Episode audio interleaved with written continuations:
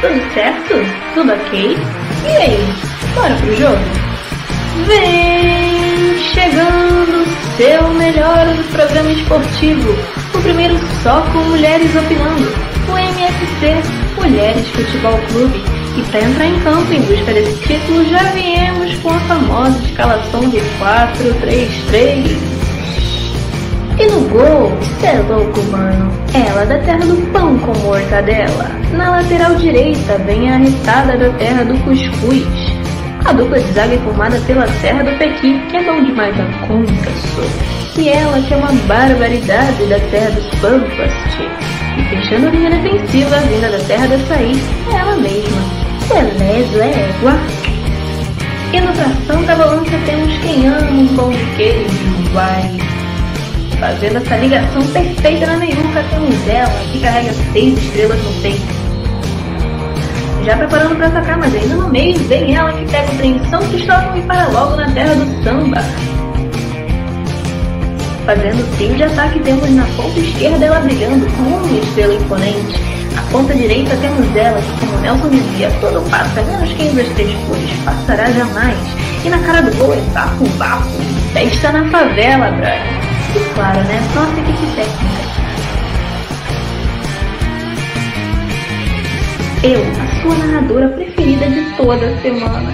E ele, né, claro, o nosso gandula, para colocar a bola em jogo e nada mais. Então pegue seu goró e vem em campo conosco em busca desse título, amigos. Tamo junto!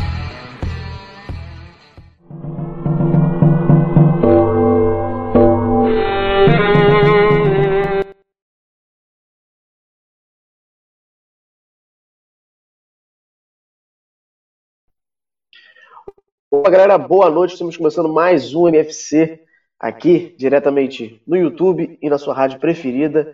Toda segunda-feira, 8h30 da noite, ao vivo aqui no canal. O show vai começar no YouTube. E como sempre, a gente começa sempre falando da melhor equipe né, de todo o Brasil. Que eu sempre falo, quem não concorda é clubista. E como vocês podem ver, a gente está totalmente rosado. Eu estou com o símbolo daqui, ó, outubro rosa. Então a gente está nessa vibe desse mês agora. E já começando, vamos dizer assim, os trabalhos, a gente vai colocar aqui em cena ela, a Mari, para falar um pouco da raiva e da felicidade que a gente passou essa semana. Que foi uma raiva que a gente perde para o Bangu em casa, e aí tem uma felicidade que a gente ganha do Nacional, mas a gente perde um técnico, uma, uma vez um melhor ainda. Então, disserte sobre isso aí. É, português é isso, né? A gente nunca tá 100% feliz. Na quarta-feira passada, a gente enfrentou o Bangu, perdemos de 2 a 0 em casa. É, o time estava muito apático, tipo, tiveram várias oportunidades, mas o time não aproveitou. Acabamos tomando gol em duas falhas, né? Mas, enfim, acontece. Jogamos no sábado contra o Nacional. É, foi um jogo bom, eu gostei do time que o Rogério Correa montou. Foi um time ofensivo, né? Ele veio com mudanças no começo do jogo, fez diferença, né? Ganhamos de 3 a 1, tomamos um gol bobo também. Adriano perdeu um pênalti para levar o terceiro à loucura. É porque o pênalti fez falta, né? Porque eles empataram, a gente estava 1 a 0, eles empataram. Aí o pênalti fez falta. Até a gente virar o jogo. Não, não, né? Mas assim, a gente já estava ganhando. É, nosso próximo jogo agora é contra a Calafrense no sábado. É um time que está vindo bem, né? Assim, confronto direto, está em terceiro lugar a Friense com e a gente está em quarto com sete. E no sábado, logo após o jogo, o técnico Rogério Correia pediu demissão. Que foi uma surpresa para a torcida toda. A cara do Rodrigo já disse tudo. A torcida ficou surpresa, ah. a gente imaginou que ele estivesse bem, até porque a gente ganhou o jogo, então não foi problema de resultado. A gente não sabe o porquê, né? Ele se pronunciou no Instagram dizendo que estava é, num momento difícil, enfim. A gente não entendeu o porquê, mas, né, enfim, a gente tinha que procurar alguém. E aí é, contrataram o técnico Felipe Surian. Me perdoem se não for assim a pronúncia, eu não faço a menor ideia. Acho que é isso mesmo. O histórico dele parece que teve três acessos e dois títulos de Série D. Eu espero que assim o time já se acostume com esse novo técnico, porque no sábado já tem jogo, e espero que dê tudo certo. É, ele, sobre o Rogério Correia, cara, poucas vezes na vida que eu tive muita raiva de, de futebol relacionado a futebol. Porque não é você largar um time do nada. Do na... É, você larga um time do nada, ponto. Mas você larga um time do nada, numa fase boa, cara, não, não justifica. Ah, tô triste. Tô triste. Tô. tô... Ah, tô... ah, não dá. E aí o cara larga o time no meio da competição. E o pior de tudo, ele, ele comunica a diretoria depois.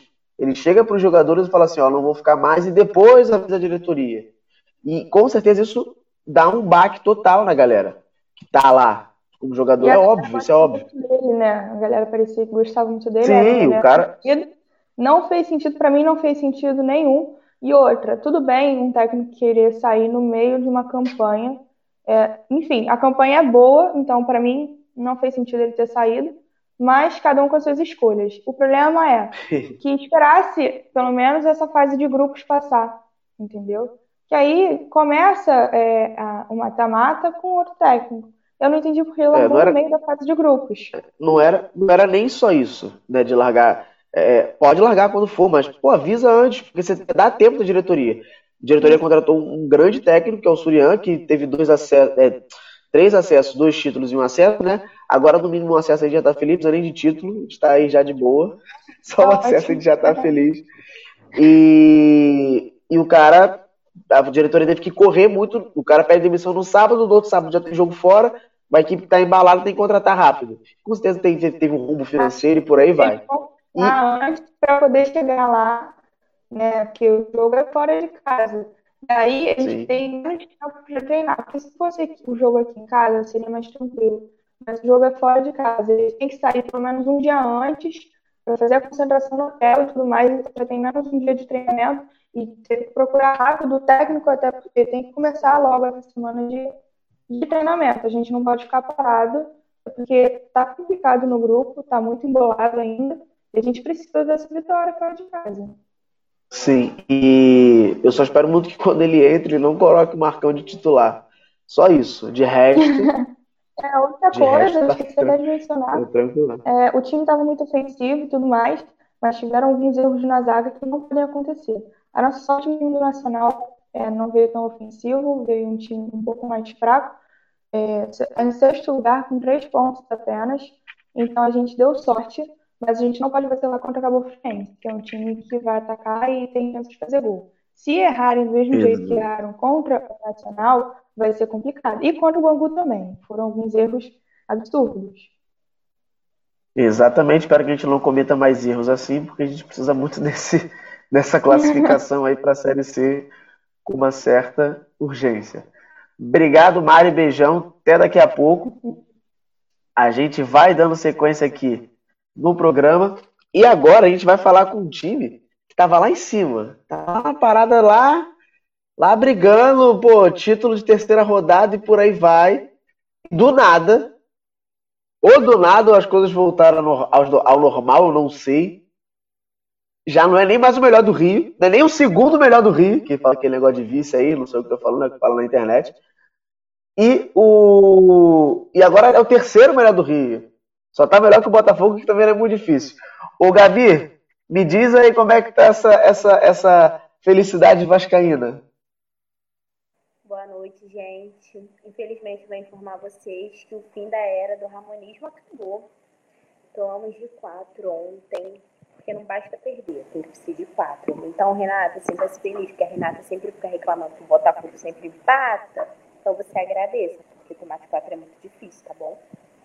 Então, é. Nossa. Então, o Vasco começou com um gol do Benítez, aquele gol lindo. Por mim, gol bonito deveria, deveria valer mais. Acho que foi aos oito minutos, podem me corrigir se eu estiver errada foi aquele gol de bicicleta espetacular. E logo depois, eu acho que foram cinco minutos depois, o Galo veio com a virada. Cara, antes de terminar o segundo tempo, já tava quatro. E eu fiquei, tipo, desacreditada, porque isso é um absurdo. E uma grande diferença dos times são o, o Atlético ganhando de 4. O técnico queria mais ainda, indo para cima. O Atlético ganhando de 4, veio no segundo tempo para cima do Vasco, pressionando. E o Vasco, infelizmente, tomou de 4 e ficou lá. Ou fazia falta, fazia pênalti, é, não sabia, estava perdido em campo. Então, assim, fica uma coisa complicada. Perder um dos jogadores mais importantes. A gente fala assim, ah, porque o Thales é isso, realmente, tô aqui sempre criticando. Mas a bola não chega nele, então fica uma coisa complicada. O garoto corre sem rumo, o garoto corre sem direção. E é isso, é muito complicado. São mais três pontos perdidos, que com certeza vai fazer falta. O Vasco empacou com 18 pontos, não saiu mais disso. Acham que tá legal, que tá ótimo, e não tá e não tá. Pra mim foi um cúmulo real. Foi vergonhoso, gente, vergonhoso. Já é. Eu já fico puta da vida, tipo a palavra, eu já fico puta da vida de, tipo, empatar, de, tipo, perder de 1 a 0 ou então empatar de 1 a 1 Agora, porra, de 4 é sacanagem. Eu tô, tipo, pra caramba. Se é que vocês não entendem. é, mais do que nunca, o Benítez precisa ficar no Vasco, né? Então, Rodrigo, eu acho que vai ser bem difícil isso acontecer, bem difícil mesmo. E eu quero ver como é que o Vasco vai ficar, porque se com ele já não tá bom, né, infelizmente. Sem ele, então, eu não sei o que o Vasco vai fazer. E eu tenho também, eu vim trazer para vocês com muita felicidade, eu não sei se é verídico, mas eu cheguei a ver em duas páginas do Vasco que eu curto no Facebook, que o Bruno César vai voltar jogar em Portugal depois de dois anos. Graças a Deus, Deus ouviu minhas orações. Não é coisa morto em campo. Eu só não vi o time para que ele vai, mas creio eu que esteja certo mesmo. Eu vi que ele vai ficar até dezembro. Eu espero que fique por mais tempo ainda. mas o o Vasco, de fato, o problema do Vasco é que o Vasco não tem uma, uma peça-chave, né? É, os outros times todos acaba tendo um triunfo ali. O Inter, por exemplo, acabou perdendo o melhor centroavante, que era o Guerreiro. E aí, querendo ou não, o triunfo dele foi botar o Galhardo lá na frente e deu certo. E o Vasco não tem essa parada. Não existe. Assim, o Vasco é, tá nessa de, ah, o Cano faz muito gol, mas assim, uma parada que não tem quem ajude ele. É igual o Benítez, é um bom jogador, é, mas não tem aquele ditado, uma andorinha só não faz verão. É exatamente isso. Não adianta um cara ser bom e os dois ser ruins. Porque, porra, e, tipo, é, além de não estarem jogando bem, fazer faltas, assim, que tu. Caraca, pra que isso, cara? Às vezes umas coisas sem necessidade. O Carlinho, em vez de mostrar. O Carlinho, em vez de mostrar talento, de tentar, entendeu? É, garantir a vaga dele, cagar a vaga dele, o cara vai lá e caga um pênalti. O adversário. Porra, é muito complicado. E tem contratação nova no Vasco, né? Então, eu não sei se ainda tá certo. Eu tava lendo sim, mas eu não sei se ainda tá certo. Eu espero que sim, que às vezes o Vasco vem com umas contratações aleatórias, eu espero que realmente dê certo. E a gente vai enfrentar dia 7 o Bahia, bem longe de casa. Eu espero, né, que a gente consiga voltar com uma vitória, porque eu acho que já tá na hora da gente ir pra frente São Januário, entendeu? Fazer alguma coisa as eleições estão chegando, então seria uma boa algum o Campelo trazer o Benítez para ver se ele consegue assim, botinha né, para continuar. Eu espero que não continue. Mas é isso. Eu não tenho muito o que falar, foi vergonhoso. Eu acho que o Vasco está sendo um pouco cobrado, cara. Eu acho isso muito legal. Tipo, vamos dar até o exemplo do Jorge Jesus. Uma parada que eu gostava muito nele, assim, que eu gostava não, né? Porque não é meu time mas que eu admirava era isso. Tipo, o Flamengo estava sempre jogando bem, fazendo vários. Estava sempre no campo, assim, cobrando. Com o Vasco já não é isso. Parece que os caras não têm mais ativo. Eu não sei o que, acontece. Ninguém respeita. É complicado. Tipo, é, o, o, Vasco, o Vasco ficou. O Vasco eliminado da Copa do Brasil e agora tem só a Sul-Americana. Não seria válido o Vasco cair da Sul-Americana e focar só no brasileiro para não cair no brasileiro? Eu acho que não. Eu, eu não gostaria. Eu acho que assim, Rodrigo, eu acho que dá para focar nos dois, vou ser bem sincera. Eu, eu acho que é incompetência pura. não diminuindo o Botafogo, entendeu? Porque clássico é clássico independente, mas eu acho isso um absurdo. Tá bom, saiu Copa do Brasil, já é, tudo bem, muita gente falando, ah, não iria ganhar. Mas a cada vez que passa de fase é uma boa quantia, é algo que o Vasco está precisando muito. Então, assim, já saiu na Copa do Brasil, eu já fiquei já puta que o Vasco não joga, o Vasco, sei lá, tá morto, quer buscar. Os caras teve outros canteiros, porra, seguidos, os caras não, não saiu uma chance de, de gol. Isso pra mim já foi um absurdo. Aí agora os caras têm uma semana inteira para treinar e fazer essa vergonha. Porque assim, perder não é tudo bem. Porque o Vasco já tá. eu acho que são mais de três jogos sem ganhar. Então, assim, já é complicado. Agora você perder de 4 a 1 Eu não tô aceitando isso, não, cara. Não aceito. Isso é absurdo. Mas não. Beijo. Tem focar nos dois. Beijão, Gabi. Relaxa o coração aí. Você vai precisar, né? Difícil. Tá precisando tomar, tomar um chá mate, uma água com açúcar, sei lá. Mas teu time não tá te ajudando. Beijão, até mais. a gente vai dando sequência aqui no programa. E agora, já que a gente falou um negócio de nervoso, de pô, tá passando perrengue, a gente vai falar, assim, querendo ou não, hoje, lembrando que a gente não vai ter participação nem da Débora, nem da Andresa, nem da Danis. A gente tá com esses desfalques aí no nosso time de hoje. Mas a gente, se a gente pega a tabela e olha por número de jogos, se o Goiás empatar todos os jogos, ele já passa o Botafogo, eu acredito. Acho que sim. É... Renata, me fala aí, como é que tá essa situação do Botafogo? Quais, quais tipos de, de, de, possibilidades você já pensou para poder evoluir esse Botafogo aí que tá difícil? Boa noite. Oi, boa noite, tudo bem? Bom, é, eu dei uma olhada, pelo que eu estava vendo na, na internet esses dias, parece que o Botafogo, dos 25 jogos que faltam, ele precisa ganhar 11. Né, é possível, mas o Botafogo não ganha nenhum, então ganhar 11 vai ficar complicado. E na semana passada também teve uma notícia que me abalou muito, foi um, na capa do jornal aqui no Rio, o Pai São que fez umas previsões aí para final do ano, 2021, falou que o Botafogo vai cair. E aí, até com o Santo, agora a gente está tendo que brigar, porque o time não ganha é, e a previsão também não é das melhores. É, cara, tem outra coisa para falar hoje, mas eu estou muito pistola por esses dois últimos jogos. É, tipo, é tanta, tanta informação assim que. Ah, tipo, tô, tô tipo, irritada, não vou de não falar nada. Mas vamos lá. É, semana passada, o Botafogo fez o pior jogo depois da volta da, da parada da pandemia, que foi contra o Bahia. O Botafogo perdeu em casa é, por 2 a 1 esteve perdendo por 2 a 0 Pedro Raul fez o. É, diminuiu no finalzinho, já, de, já nos acréscimos. É, e aí esse jogo fez com que o Paulo Tori é, pedisse demissão logo de, né, depois do jogo. É, parece que ele conversou com os jogadores, conversou com a, com a diretoria e pediu para sair. Fez um discurso bonito. O Paulo Tori, assim, é o cara que eu admiro, é, fala bem, escreve bem, tem excelentes ideias. Estava é, imaginando já que essa hora fosse chegar, né? O resultado não estava vindo e o técnico é, já tá falando há muito tempo que ele não queria ficar. Então já estava imaginando isso, que ele, em algum momento, ele ia meter o pé.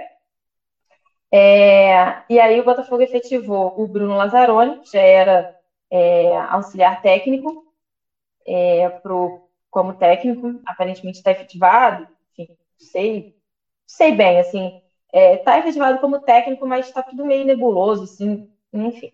E trouxe o Túlio Guerreiro, né? Túlio Lustosa, mas para a gente é Túlio Guerreiro, é, para o cargo de diretor de futebol. É, chegou até a conversar com o Autori, não sei se conversou, enfim, mas cogitou, parece, o Autori para esse cargo, mas parece que, enfim, nem, nem chegaram a propor. E aí veio o Túlio, é, que trabalhou no Goiás nos últimos dois anos, é, subiu com o Goiás, é, da Série B para a Série A, e vamos ver no que vai dar, né? O cara é, ele jogou no Botafogo na Série B, também não gostei disso. O cara chega aí já tendo essa, esse background aí, mas eu gosto dele, sempre gostei dele como jogador. É, era de fato um cara raçudo, guerreiro, é, que, enfim, é, É, acho que é isso que a gente está precisando, né? Mas vamos lá, vamos, vamos, vamos seguir aqui com, com os fatos. É, torcida não quer o Kelvin de jeito nenhum. Já colocou faixa de novo lá no Newton Santos, dizendo que não quer o Kelvin.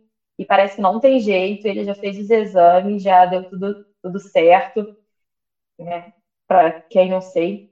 É, mas tá, só faltam alguns acertos, eu acho, que é, para ele para ele chegar. Eu vi aí a mensagem do Rafa, a sensação, cara, eu fiquei tentando me enganar sobre a sensação do gol contra do Kevin. Eu fiquei tentando me enganar de que a bola tinha entrado antes do Vitor do Vitor Luiz cortar. Mas assim, eu, eu tava até conversando com o Rafa mesmo sobre isso. É, o que acontece? Eu prefiro mil vezes o Kevin dando, chutando a bola na própria cabeça para tentar tirar do que o Pedro Raul que corre com, com o freio de mão puxado. É, dá uma raiva ver o Pedro Raul jogando, assim, um, dá muito nervoso, porque a bola passa e ele vai olhando, assim, e, cara, surreal, inacreditável. Mas é melhor do que o Kelvin ainda, que pá, a média dele nos últimos dois anos é de meio gol por ano. Não dá para um atacante ter meio gol por ano de média. É, e aí, mais um cara que, chegou, que né, chegou de fato, né? Foi o Gustavo Cascardo. Ele tava, já jogou no Vasco, no, perdão, estava é, jogando na Eslováquia, jogou no Vitória aqui no Brasil. Estava é, na Eslováquia, tá vindo, lateral direito. A gente está precisando muito, né? É, o Marcinho deve renovar. É, e, enfim, a gente precisa de reposição aí. Para quando, quando, um, um, quando o titular não tiver, né, jogando. É, e aí ontem, de novo, mais um empate contra o Fluminense.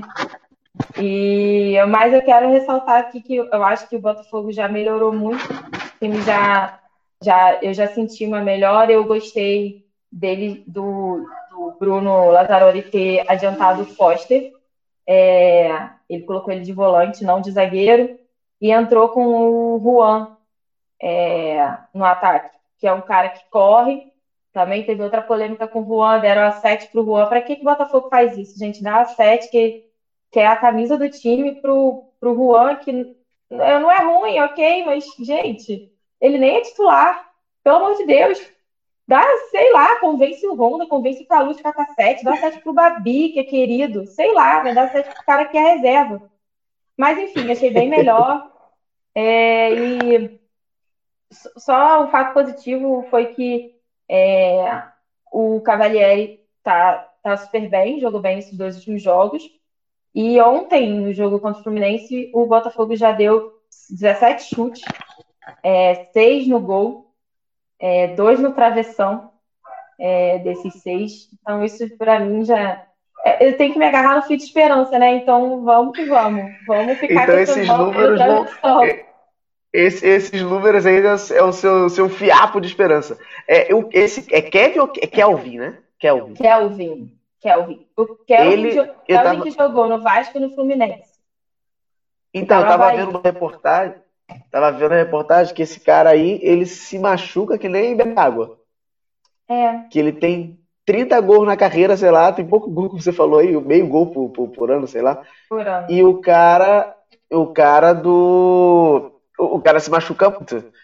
E aí eu fiquei sabendo que ele vem pro Botafogo a preço de custo, uma parada muito barata, sei lá. a gente... Só que eu vi que tem gente que tá defendendo a ideia de cancelar o sócio torcedor para poder. Se ele vier. Porque o cara vai vir. É. O que, que você acha disso? Cara, eu não vou cancelar você, meu sócio, você é sócio, né? né? Eu sou, mas eu não vou cancelar porque o cara vem. Mas eu, assim, o cara é barato, barato quanto custa, né? É, é mais barato não ter um jogador que não vai jogar. Que, ou que não vai fazer gol, enfim. Tá complicado a vida do Botafoguense. A vida do Botafoguense tá sofrida. é, então, um beijão. Até daqui a Beijo. pouco a gente vai dando sequência aqui no programa. E agora a gente fala com, com, que, com, com o time que está mais representando o Outubro Rosa, né? O, eu, eu falei até que semana que vem estaria com a blusa da Juventus de novo. Não estou, porque hoje a gente tem a participação na segunda parte de uma torcedora do Inter. Então nada mais justo que utilizar a blusa do Inter. É... Ô Marina, tá mais feliz com o seu time ou ainda não está feliz com o seu time? Boa noite, Rodrigo. Boa noite, pessoal. Boa noite. Hoje eu não sei nem o que sentir, na verdade. Eu acho que eu não tô, não tô animada, não tô puta. Eu não tô, eu tô sendo, sabe? Tô sendo eu. Tá difícil, assim.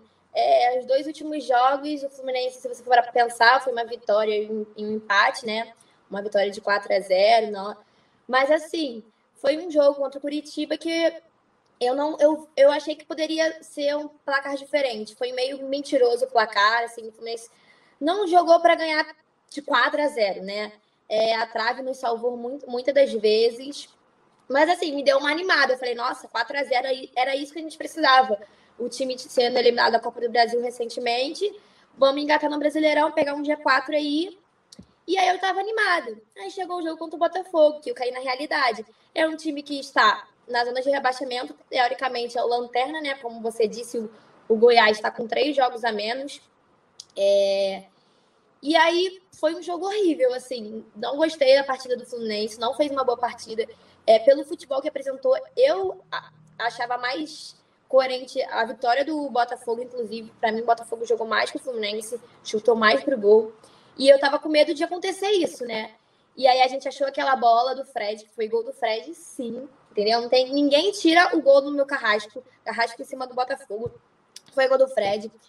E aí eu falei, pronto, vamos vencer, é isso. Meter mais um gol e vamos chegar no G4.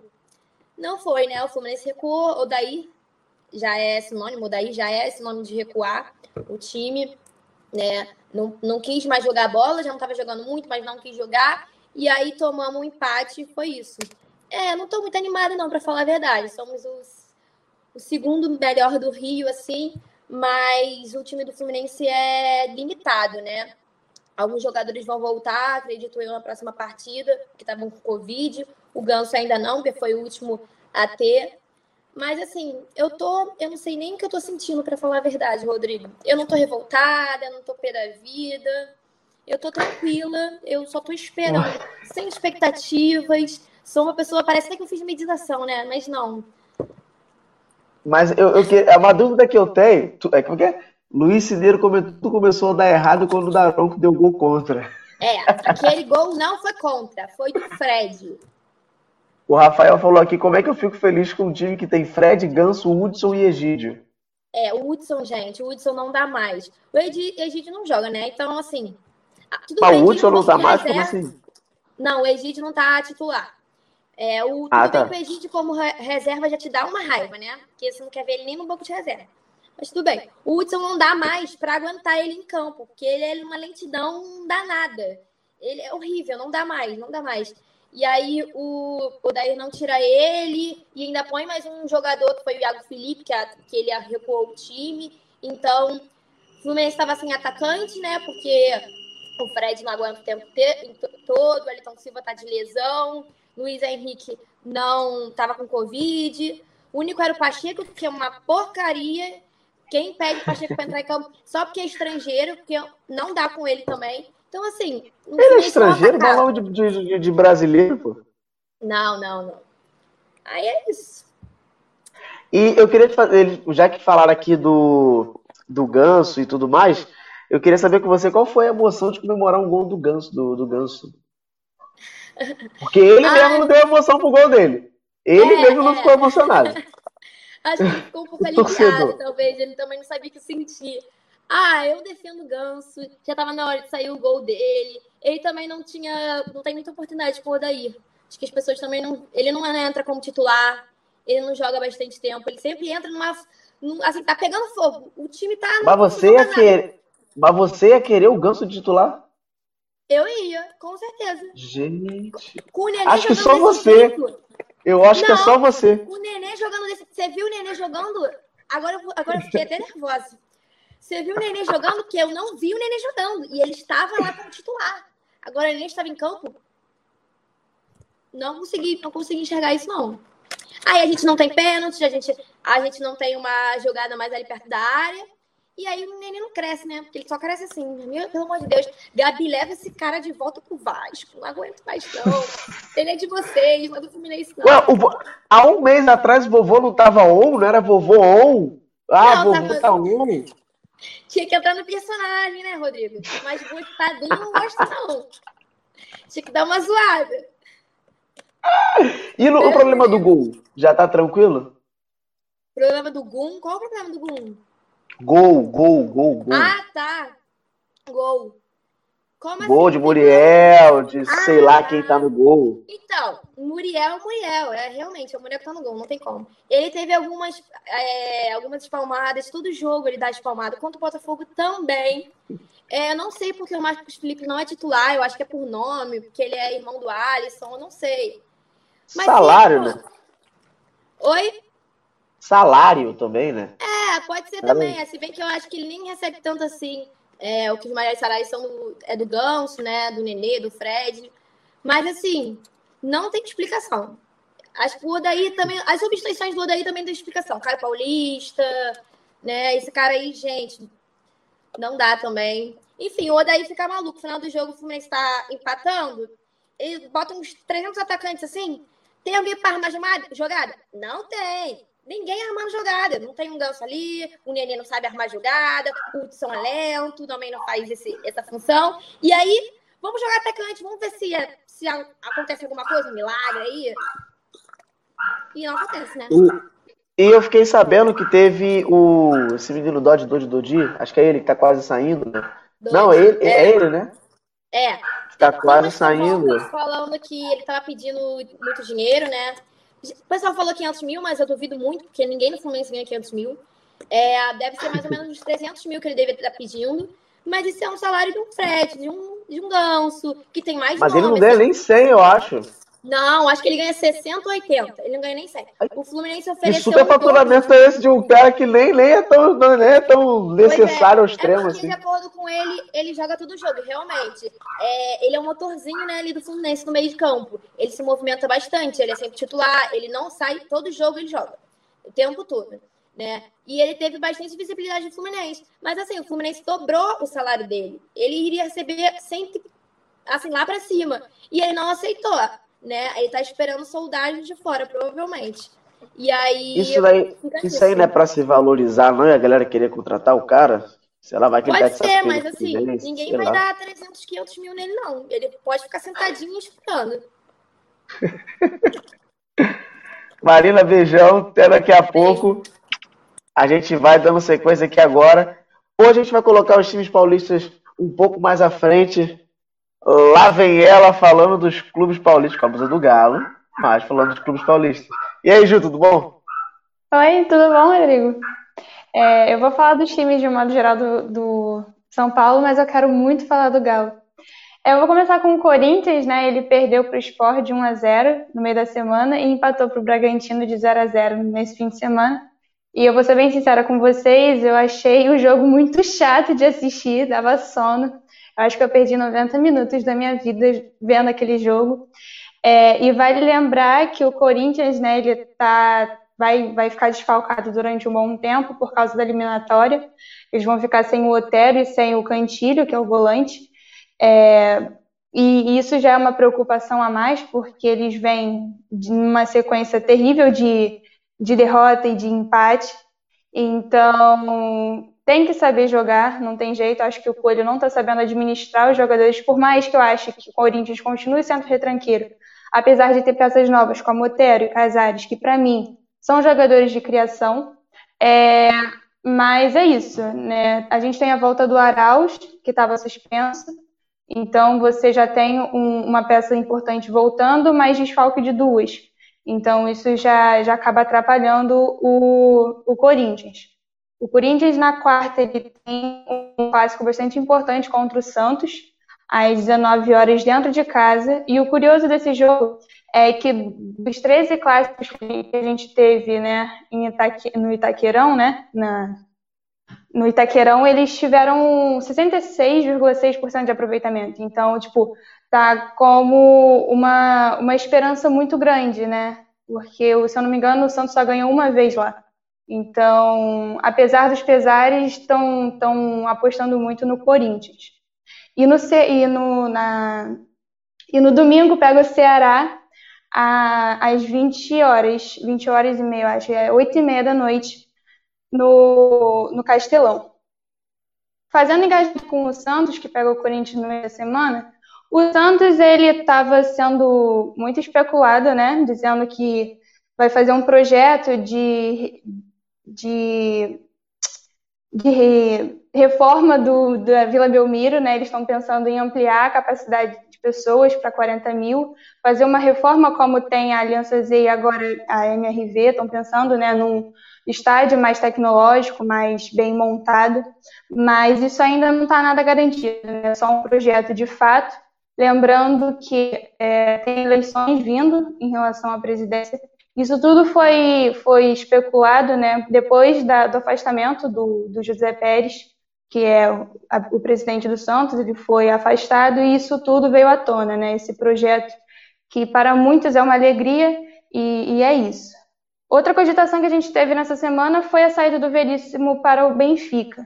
Né? Até então, isso tudo vai estar tá, tá sendo muito discutido, mas parece ser bem distante essa contratação. Né? O, o Benfica ofereceu 20, 30, 39 milhões de reais, né? só que falta muito acerto em relação ao conselho do Santos. Vale lembrar que, de acordo com, com protocolos e tudo mais, o Santos não está podendo contratar né? Então, nem fazer troca, nem negociação. Então, isso já acaba sendo um prejuízo tremendo para o time.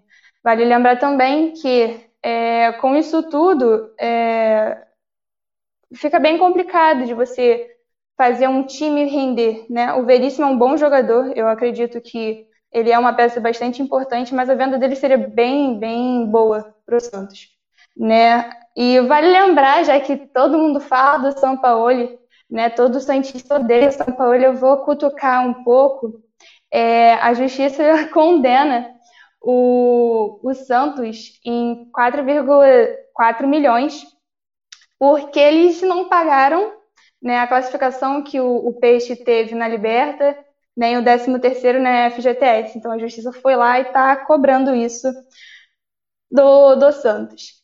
É, vale lembrar também que o Pérez, o, o jogador, ele, após uma expulsão, ele tá, tá nessa de cumprir 12 jogos de suspensão do time. E isso está sendo averiguado, e se eu não me engano, na quarta-feira a gente vai ter o resultado disso. Isso vai ser bastante complicado, porque o Santos já está com muitos desfalques devido às eliminatórias, né? Porque o Soteudo vai, foi convocado. Né? Você tem o Marinho, que está sendo como dúvida depois de um jogo.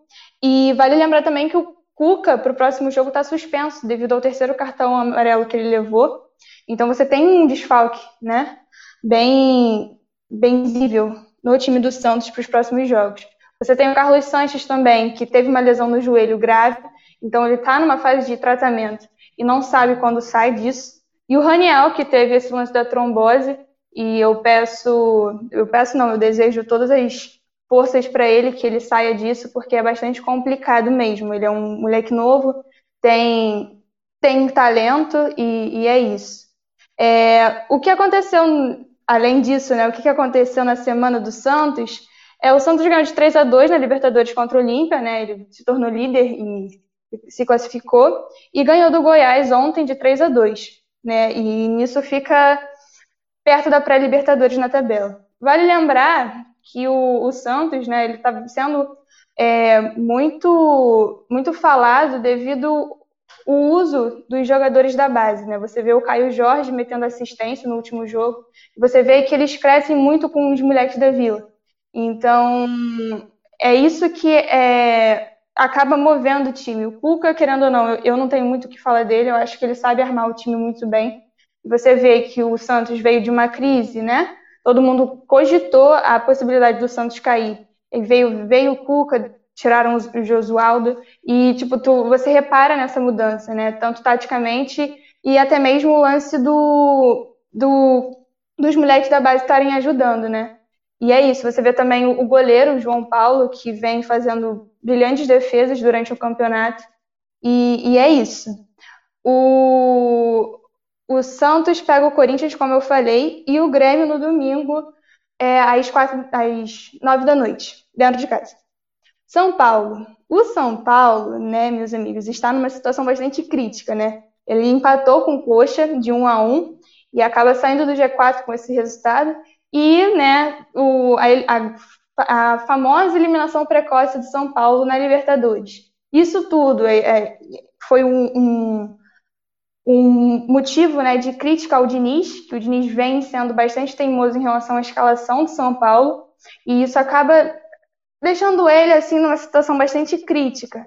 Mas o presidente falou que não, não cogita a saída do Diniz, e isso acaba revoltando bastante a torcida do São Paulo, porque você percebe que ele é insistente e não está obtendo resultado.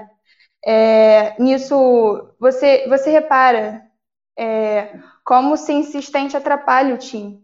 Né? Apesar de eu achar que o São Paulo é, tem peças importantes, elas não são aproveitadas de uma maneira bem, bem eficaz. Né? Ele pega o Atlético Goianiense agora é, na quarta-feira e, e uma dúvida, né? Uma dúvida de como vai ser essa escalação toda em relação ao São Paulo é que o Luciano está suspenso. E vale lembrar que o Luciano, né, ele, ele veio já metendo gol, já metendo assistência, então é uma peça bastante importante para o São Paulo. Você não pode de, de deixar ele de lado, né? Apesar de ter o Pablo, eu acho que o Luciano ele é muito mais decisivo do que o Pablo. Então isso acaba dificultando ainda mais a situação do Diniz, a situação do São Paulo em relação a tudo que ele vai né, enfrentar ao longo da temporada, né? A gente tem o Palmeiras no sábado contra o o São Paulo, às 19 horas também. Fazendo esse engajamento para o Palmeiras, né? O Palmeiras vai pegar o Botafogo na quarta-feira. E vale lembrar que ele goleou né, de 5 a 0 o Bolivar e venceu 2 a 1 contra o Ceará. Né? Isso, isso já é bastante complicado de falar, porque ele está vindo numa constante bastante produtiva, é bastante eficaz só que se você parar para pensar, a gente tem desfalque devido à, à, eliminatória. Né? A gente vai ter o Everton vindo para o Brasil, o Gabriel Menino. O Gomes e o Vinha também foram convocados, então isso já é um desfalque para o time do Palmeiras. A gente tem o Verón voltando, assim como o Zé Rafael e o Lucas Lima, que estavam suspensos. O Luiz Adriano continua fora do time e o Veiga, né, de acordo com o Lucha, ele tá, tá brilhando, querendo ou não, ele está sendo um dos destaques da partida, das partidas que ele jogou. Isso acaba deixando ele com um ponto de confiança do, do Lucha. Além disso, o Wesley, o moleque novo, também está sendo bastante falado durante os jogos do Palmeiras. Né? Você percebe que do jogo do Flamengo, que foi horrível, você percebe uma melhora no time, né? Ele está sendo bastante ofensivo, né? Não é à toa que ganhou de 5 a 0 e de 2 a 1, ou seja, ele buscou o jogo. O Palmeiras, ele no jogo do Flamengo, eu senti que não buscou. Então você percebe a melhora, né? Dos dois jogos que ele vem fazendo. Né? Ele busca, querendo ou não, ele está em terceiro colocado no Brasileirão, está classificado na Libertadores.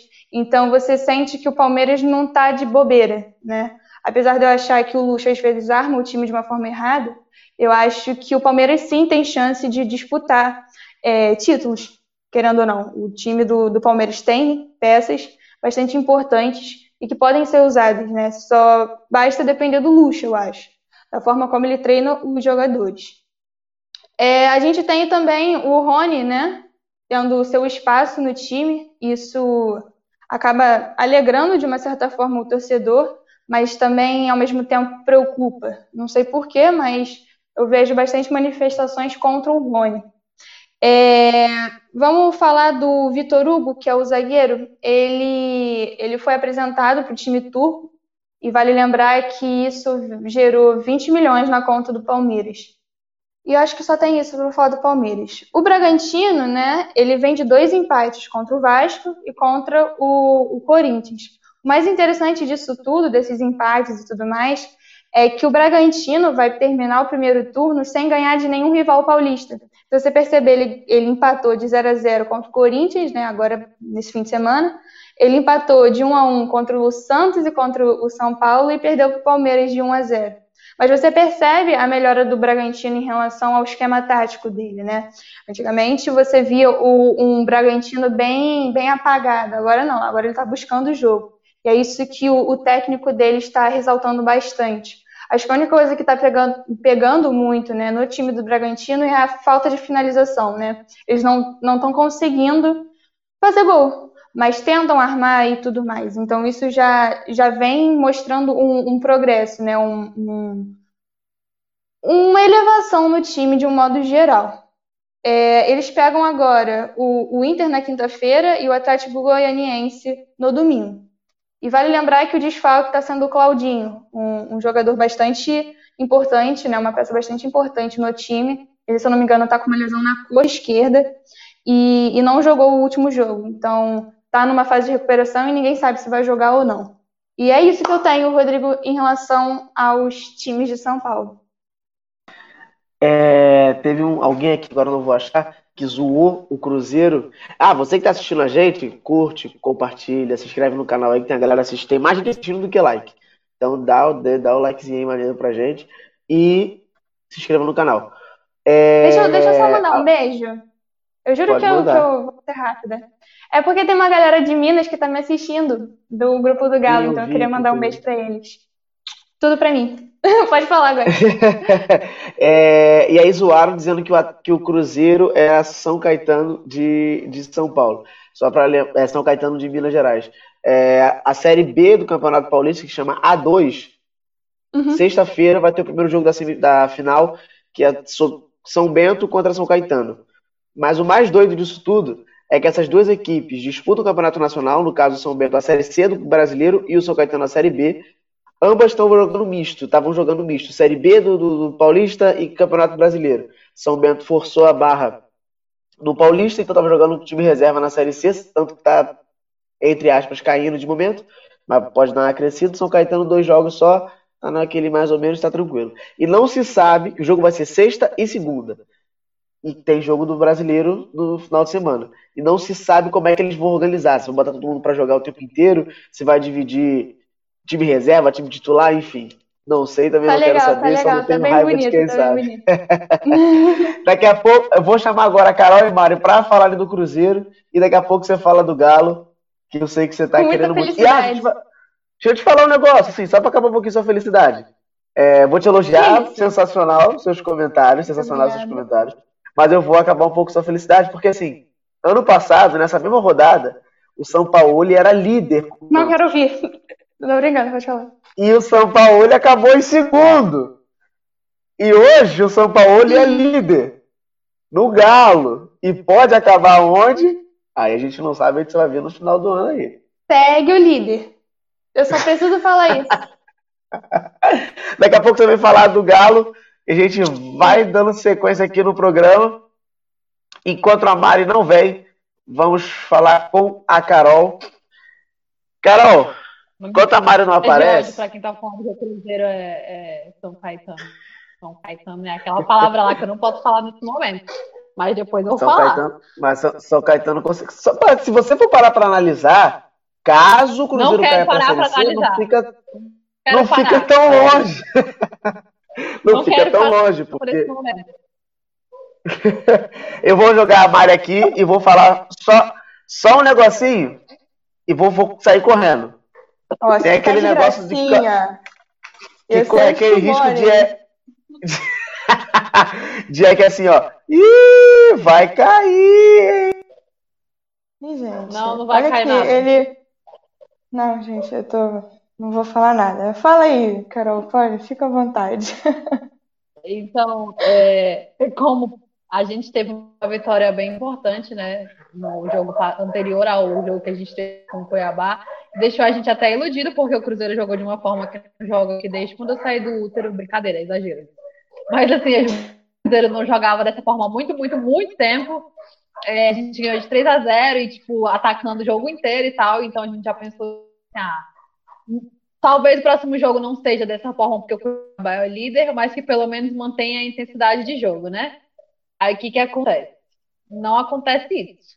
O Cruzeiro retranca, tem o mesmo problema de meio conforme do, desde o começo, da, desde o retorno da, do futebol, o Cruzeiro tem esses problemas de, de ter um meio muito lento, de insistir em jogadores que não são jogadores de criação, sendo que a gente tem opções para isso. A gente tem o Marco Antônio na base, que ele já, como eu já falei aqui, ele já está com idade de 20 acabando e ele não é utilizado. Então, assim, fica difícil do torcedor entender é, qual é o objetivo de um técnico desse que não olha para o principal, assim, sabe? O Cruzeiro fez um, uma limpa nos jogadores, né, para equiparar os salários e tal, e economizar, mas aí trata 50 jogadores inúteis, que não vão servir para nada, que não jogam. Nem, é, eu não me engano, o Cruzeiro já usou 36 jogadores só na Série B, de tanto tipo, mudar e não ter uma regularidade. E isso pesa no final, porque o jogador joga um jogo e depois não joga mais, e aí ele não, não consegue se ele não consegue ter um time. Isso está dificultando muito a gente.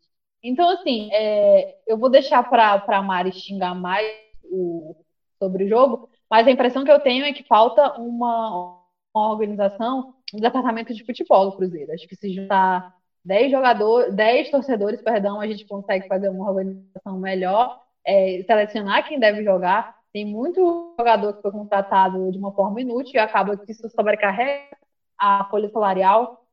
Caio Rosa acabou de ser vendido por 600 mil dólares, 600 mil dólares.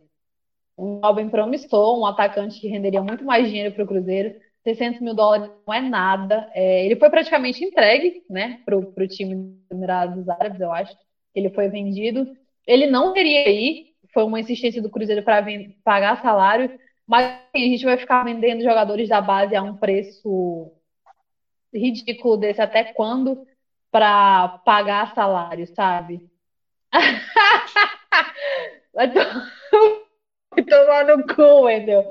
É, cara, perdi até meu raciocínio por causa dessa palhaçada.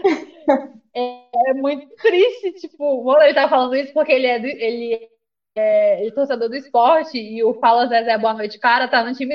Mas até terminar o Campeonato Brasileiro, quando o esporte de, cair de novo. Ô, ô Carol, Carol é só, é só, é só pra. Só pra galera da rádio não ficar perdida, é que assim. E aí, Carol, como você sabe, sou entregador e passo o dia na rua por causa disso, acabei perdendo o jogo do nosso Cruzeiro. Quanto foi o jogo? Só pra galera da rádio não ficar perdida ele, aí, achando, cara, o que, que ela tá falando? Por que, que do nada, né? Ele torce pro esporte, esse vagabundo. Ele torce pro esporte. Eu quero ver quando o Thiago Neves afundar o time dele, ele vai ficar tirando gracinha com a nossa cara, porque eu já deixei ele avisado. Mas, enfim, o Cruzeiro está na 17 posição. É, é, é muito, muito, muito triste a gente. Assim, a gente tem um elenco que tem potencial, que tinha potencial para pelo menos estar no G4, sabe? Mas essa falta de consistência, essa falta de regularidade, escolhas erradas. Por que, que o Ney Franco colocou o Robertson, mano? Sabe, no segundo Não, tempo? detalhe, um ele falou que... que era meia de ligação. O Robertson tem mais idade do que gol. Como que o cara é meia de Sim. ligação? Gente, não faz sentido. O Ney Franco endoidou. E depois ele fala: ah, a gente tem problema físico. Como que tem problema físico se vocês estão disputando somente uma competição? Enfim, é uma série de, de, de desculpas. Eu vou passar a bola para a Mari agora. Tenho certeza que ela está tão insatisfeita quanto eu e a gente não sabe muito mais o que fazer. Porque é, é algo assim que a gente vai falar na mesa tá redonda sobre a parada do clube empresa, né? que é uma opção que o Cruzeiro foi, colocou em pauta é, essa semana, então não saia no programa quando terminar essa primeira parte para a gente falar sobre isso. Mas assim, eu fico muito triste, porque a gente fala, fala, fala, busca formas né, de tentar apoiar o time, paga valores do ingresso quando tem jogo em casa, compra camisa nova, enfim, acontecer isso. Perder o Cuiabá faltando 30 segundos para acabar o jogo. Que pelo menos empatasse, já que era um jogo ridículo, mas aí você toma um gol faltando 30 segundos para o cara acabar o jogo sabe? Enfim, Mário, vai. É, então, o jogo contra a Ponte, né, a gente ganhou de 3 a 0 um golaço do Felipe Machado de falta. Eu criticava ele, porque, gente, vamos lá. O cara chuta mil vezes pro gol de fora da área, né? E aí ele nunca acerta, ele continua tentando. E aí o, o torcedor com certeza vai ficar boladão. Porque você vê, cara, não tá fazendo gol, então não adianta você ficar tentando mil vezes. Passa para alguém. E ele é muito fominha nesse, nesse sentido bateu a falta, fez um golaço. Né? Nossa, foi uma pintura de, fora da área. Se não me engano, foi fora da área, não lembro. Acho que ninguém estava é, esperando até... essa, esse gol. Ninguém, ninguém. Para mim, ele ia cruzar na área, né? Ia bater na área e alguém cabeceasse e desse sorte. A gente teve o gol do Arthur Kaique também, que eu acho que é um bom jogador, tá fazendo boas partidas. É, gol do Manuel, gente, pelo amor de Deus. A Ponte Preta tomou gol do Manuel. Um jogador que eu sempre critiquei. E não tem nem vergonha de falar que eu sempre critiquei, critiquei mesmo, né? Mas ele está indo até bem, né? Comparado com a outra, com a atuação dele de antigamente, né? A gente já conhecia, ele já é peça antiga da casa. Nossa, ele melhorou bastante, né? Enfim, a entrada do Sassá no time foi é, absurda. É absurda no sentido bom, porque ele é um jogador que faltava para o time do Cruzeiro. É um jogador muito melhor que o Marcelo Moreno no atual momento do Cruzeiro. É um jogador que bate de frente com, com a zaga adversária, não tem medo, ele corre, ele vai atrás da bola, sem medo, e até porque eu teria medo de enfrentar o Sassá. Do tamanho que ele é, eu teria muito medo. E ele também é, tem uma cara de ser porradeiro. Então, assim, ele bota medo no adversário. Né? Enfim, o time atacou, o time jogou bem contra a Ponte Preta. Eu fiquei iludida, inclusive. E contra o. o Ih, gente, esqueci. Cuiabá. Botei aqui Havaí. Contra o Cuiabá foi um jogo chato. Feio de assistir, foi feio. Até o último segundo de jogo foi um jogo muito chato. Primeiro, que eu não entendo por que, que o Henrique é titular. Não faz sentido para mim. Nem o Ariel Cabral. Eu não sei nem porque o Ariel Cabral ainda tá no time. O Henrique não sei nem porque ele voltou depois de tudo que ele fez. Além de ser um jogador ruim, ele foi ingrato. Enfim, a gente tomou gol no último lance, num contra-ataque deles. Eu não tenho nem muito o que falar. Esse time tá me decepcionando muito, né? Isso aí já é óbvio. O Ney Franco é teimoso, para mim, ele e Adilson Batista a mesma coisa. Então, o Anderson Moreira também. Então, para mim, não fez diferença. Trocou é, seis por meia dúzia. E, gente, botar o Robertson. Qual o sentido disso? Tudo bem você querer botar o Marcelo Moreira. O Robertson? Gente, eu juro para vocês, ele tem mais idade do que gol na carreira. Tudo bem, eu sei que ele não quer ser ruim, entendeu? Ninguém, nenhum jogador quer ser ruim. Mas vamos lá, você coloca o cara precisando fazer gol, dizendo que ele é um meio de ligação, um meio de ligação bom. Primeiro que o cara nem bom é. E segundo que não faz sentido. Não faz sentido ele colocar num jogo fora de casa um jogador que é ruim. Um jogador com Robertson, gente, eu juro pra vocês. 31 anos e 30 gols na carreira. Ele fez o 30 gol, a, sei lá, naquela tá sem confidência, que nem teve final por causa dos casos de Covid. Então, para mim, não fez sentido nenhum o que o Ney Franco fez. Não tem sentido para mim o Ariel Cabral e o Henrique nesse time. E é isso. A gente perde mil chances de gol, e são chances claríssimas. E agora a gente vai pegar o Sampaio Correia na quinta-feira, né? Que é confronto direto. Se a gente ganhar, dependendo dos outros resultados, a gente consegue subir na tabela, mas eu acho muito difícil a gente ganhar. O Ariel Cabral, ele é um jogador que ele não deveria ter sido nem renovado o contrato dele. Fora isso, gente, fora o ano péssimo que ele já está fazendo a gente ainda tem mais um ano de sofrimento com ele, sabe? Porque nenhum time quer ele.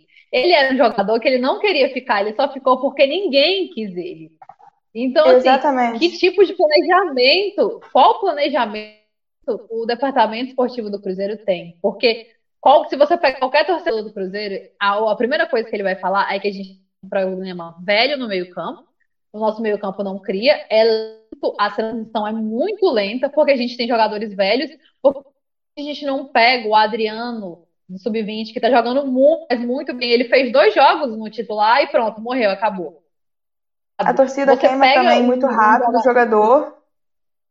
Você pega um jogador sub-20 e você, assim, é, quer que em dois jogos ele resolva a vida do Cruzeiro, né? Como se ele fosse um milagreiro. Ele vai colocar o Cruzeiro na Série A e não é isso, sabe? Falta regularidade no Cruzeiro. O Marcelo Moreno foi convocado, né, para a eliminatória da Copa. Graças a Deus. dois jogos, graças a Deus.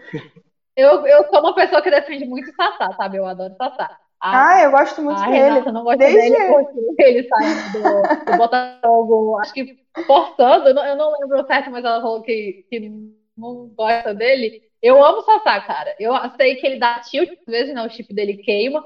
Mas assim, ele é um jogador que pelo menos ele corre, né? Ele corre o campo, seja na defesa, seja no ataque. Ele erra muitos gols porque ele. É, a impressão que eu tenho é que ele é a mesma coisa que o David, ele não consegue pensar. Mas assim, ele se esforça. E quando ele entra, pelo menos defensivamente, ajuda. E assim, o Marcelo Moreno eu vejo ele pilando tendo cabelo ao vento no meio do campo. Acho que ele está fazendo propaganda de shampoo. É, o Thiago, quando entra, é, faltando 10 minutos né, para acabar o jogo, para ele tem que decidir o jogo, que é um menino que era da base. E assim, aí traz o Arthur Kaique, a gente fez umas 55 é, contratações e não metade. E isso eu tenho certeza que está sobrecarregando a salarial do Cruzeiro. E esses jogadores são tão ruins, os jogadores de empresa eu não sei nem como é que o João Lucas conseguiu pravar aí, porque ele é tão ruim que o, é, deve Gente, outra coisa maravilhosa. Deve ter dado, deve ter dado dinheiro pro João Lucas ir pro Havaí. Deve ter empurrado, porque ele é muito. Então, assim, falta um trabalho de técnico que seja realmente um técnico e não um inútil, sabe? O Ney, o Anderson, o Adilson são as mesmas pessoas. Se você pegar, eu não sei por que, que é, o, eu esqueci o nome dele, mas o cara que estava no sub-20 que foi até técnico da seleção olímpica que ganhou a, a medalha ah, no Neymar, por que, que, por que, que não subiram ele para o profissional? Sabe que ele saiu por isso, porque tinham prometido. Ele saiu porque ele ficou bolado. E aí você é... me traz né, Franco, que já não sei. Oi. Eu queria fazer uma pergunta assim. Vocês só falam desgraça do Cruzeiro, né? Não falo. Eu queria saber qual foi a, qual foi a última felicidade que vocês tiveram com o Cruzeiro. A última. Você fala assim, essa foi ah, a última O jogo contra a Ponte. Ah. O jogo contra a Ponte. Não, não, não, ah, não. não. felicidade. Não, fel... não é uma ah, vitória. A Copa do Brasil. Tô falando uma felicidade. Copa do Brasil 2018 contra o 2018 contra o Corinthians. Mano, aí você pega 2000. Eu não gosto nem você de pega... mencionar isso, porque eu lembro do Arrascaeta, né? Aí o que que acontece? A gente odiou o Arrascaeta. A Arrascaeta foi xingado pelo Cruzeirense. E Judas foi o mínimo. A, a, as próximas 10 gerações estão amaldiçoadas de tantos xingamentos que a gente fez. E hoje a gente vê que estava certo, que muito provavelmente ele saiu é, vendo o caos que iria acontecer, né? Isso, inclusive, é um assunto que a gente vai falar na mesa redonda, sugestões é, e tal, essas coisas. Questão de mesa redonda, foi isso aí que eu ia falar agora. O Aloysio botou aqui dizendo que viu reportagem colocando a administração de clube e empresa, entre aspas, em situações obscuras, entre aspas. Haja visto muitos clubes terem dívidas diretas e indiretas e até ocultas, difícil encorajar a empresa. A gente vai falar isso na segunda parte também. É... É, e é isso que eu ia falar, porque assim, o Cruzeiro só... foi. 2018 foi a última felicidade que vocês tiveram, assim, né, de fato. Em dois anos, uhum. parece que destruiu tacaram uma bomba e acabou o Cruzeiro. A gente já então, sabia que isso ia acontecer. É isso que eu queria falar, mas eu não. Né, para até emendar sobre esse assunto de clube-empresa, que não é hoje. A gente já sofre isso desde 2011, na gestão com Perrela. Entendeu? Não é uma coisa atual. É algo que já vem desde 2011, quando a gente deu aquele 6x1 brilhante no Atlético, né? Que eu vou deixar até a Ju se rasgar de felicidade né, depois de, da, da vitória ontem, mas assim, é algo que já vem de várias e várias gestões. Então, só foi virando uma bola de neve, uma bola de neve, uma bola de neve, uma bola de neve, e aí pensou-se né, em fazer a mesma coisa que fez em 2018. E tentar ganhar uma Copa do Brasil e uma Libertadores para encobrir dívida. Gente, para de mandar esse Fala Zezé, pelo amor de Deus, eu vou quebrar meu telefone antes de acabar o programa. e assim, não aconteceu. O que aconteceu foi que a gente perdeu tudo. É igual aquela pessoa que, que aposta em jogo, né? Vai apostando que não tem, o que não tem, o que não tem. A gente apostou na nossa casa, perdeu. E é, eu, a gente tá colhendo só que tô, infelizmente. Só que aí teve uma mudança de gestão, né? Achou, a gente criou uma expectativa desse novo presidente realmente fazer um novo Cruzeiro, que é era o slogan dele, mas é a mesma coisa. É, a é um bundão. Coisa. Pra Mas... mim, ele é um bundão Isso. que só aparece quando. É, não, detalhe, ele sumiu. Ué, cadê as lives que ele tava fazendo agora? Porque sempre tinha uma mega live, não? Tipo, vamos fazer uma live grande, isso, aquilo. Cadê as lives agora que o time tá, tá mal? É só aparece quando convém a ele, né? Pra mim, ele é um bundão. Ele não aparece nas piores horas. E, enfim, é, não tem nem o que ele dizer sobre essa diretoria. Né? Ah, e outra, Léo Portela, o que, que ele tá fazendo no Cruzeiro? Primeiro, transformando o Cruzeiro em palanque político. Pois é, exatamente, a questão toda é essa. Então, assim, é, não vai mudar, não adianta, o time do Cruzeiro vai continuar desse jeito, se continuar é, com um político usando o Cruzeiro de palanque, porque ele parece que vai se candidatar a não sei o quê, e o Cruzeiro vai continuar na situação que está, não tem jeito. E não adianta o torcedor querer é, pagar ingresso, pagar camisa e dar dinheiro para o clube se o clube não está ajudando, né? O David, que está lá, foi promovido, o David. Para mim, ele tinha que ter saído do Cruzeiro há muito tempo. O David não o a jogador, gente teve né? oportunidade, A gente teve a oportunidade de ter o Tinga e o Sorin no departamento de futebol. A gente teve, eu não sei se muitos sabem, mas é justamente por causa dessa questão política do Cruzeiro. Que o que eles queriam é que houvesse realmente uma mudança. Então, assim, o Tinga, quando ele trabalhou no Cruzeiro, ele fez uma mudança incrível. Ele fez um bom trabalho. O, o Sorin já falou diversas vezes que ele tem vontade de trabalhar no Cruzeiro dentro dessa parte administrativa, trabalhar no setor de futebol, é, tentar fazer uma parte da, de coordenação, mas o que eles querem é transparência. E não adianta, eu super entendo, não adianta um cara, uns caras que estão indo no, no Cruzeiro e participar de uma gestão ruim e sair manchado e até botar a perder tudo que eles conquistaram dentro do clube. Porque até que você saiba, tem muitas que a gente não sabe ainda que não pode ser falado porque as pessoas têm o rabo preso. Então, assim, eu super concordo. Acho que, tipo, quando entrou a questão, o sonho do Cruzeirense era ter o Sorin nesse departamento de futebol. Porque a gente sabe muito bem que, assim como o Cáceres, um jogador sul-americano bom, que foi relativamente barato, existem outros que poderiam ter vindo, composto melhor o elenco. A gente não teria feito esse horror de comparação. Porque uma coisa é você ter um jogador, dois jogadores, a gente está a Série B, gente. O, a, a Copa do Brasil não ia ter como a gente ganhar, sendo bem sincero. É, a gente disputando uma você tendo dois jogadores de cada posição é o suficiente. O terceiro vem da base, não tem porquê a gente ter cinco, quatro jogadores no setor e não são usados. Então, vamos fazer uma conta básica, né? O mínimo que um jogador desse ganha é 100 mil, nem, menos de 100 mil, não, nenhum deles ganha, 50 mil, porque são salários de base. É, agora tu multiplica isso cinco jogadores. Será que no final das contas não sai melhor você contratar dois que se equiparem ali, que sejam relativamente bons no projeto que o Cruzeiro teria, do que você encher jogador? Isso, de qualquer forma, vai elevar uma folha salarial que a gente não tem condições de pagar, e é por isso que a gente fez a venda do Caio Rosa, né? foi não foi nenhuma venda, foi, entregaram o menino e enfim. É, deixa a Ju falar aí desse time velho dela. Não, é só uma coisa. É, eu tô gostando muito da atuação do Matheus Pereira. Ele tá jogando muito bem, é um jogador novo, tá entrando bem nas partidas. Eu espero que o Ney Franco comece a utilizar e, e deixe ele de titular por um bom tempo né? Porque a nossa lateral, Jesus amado, eu não preciso nem falar nada. A gente tinha Giovani até pouco tempo atrás. Inclusive, reintegraram o Giovani. Não faz, para mim, isso não faz sentido nenhum, nenhum. Entendeu? Esse cara é, é o horror dos horrores, entendeu? Se o Tricolor fica boladão com o Egídio, é porque, detalhe, ele já jogou no Fluminense. É porque não viram Giovani jogar. Esse cara é, eu... assim, o Egídio tem jogos que ele joga bem. Entendeu? Que tipo assim, ah, ele faz uma gracinha jogo ou outro. Raramente, mas faz alguma graça. O Giovanni, e... ele atrapalha o time inteiro. O cara é tão ruim. O cara é tão ruim que não tem um lance dele bom. Um lance. Nem um drible, e... nem nada. Ele é tão ruim a esse ponto. Enquanto a Mari faz a troca com a Ju ali, eu vou falar com a Carol aqui do Futebol do Norte. Que eu esqueci que tem que fazer a troca de telefone lá, virada, né? A gente já fala aqui do futebol do norte que você não. Cara, falar que você não consegue ter felicidade, mas o futebol do norte até que tá bem, né? Com faixa.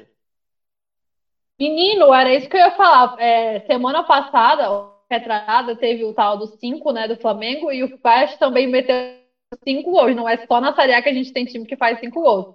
E essa semana o Faixa ganhou de 4 a 0 do, acho que é Independente do Pará. Ele assumiu a liderança do grupo 1 da Série D com 7 pontos e tem maior saldo de gols.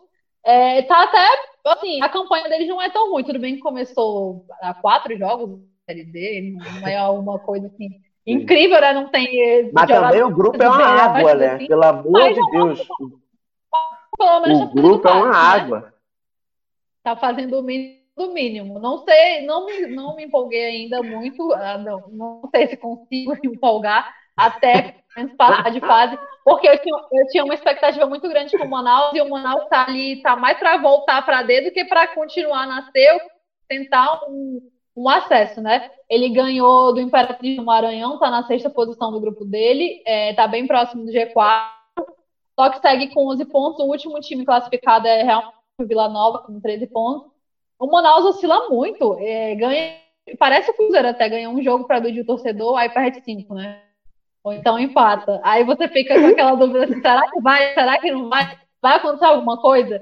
É. É, fora isso, teve o cancelamento do definitivo do Campeonato Amazonense, né? Que não fazia nem sentido continuar só para tentar classificar um lançaram, lançaram a tabela esses dias, gente.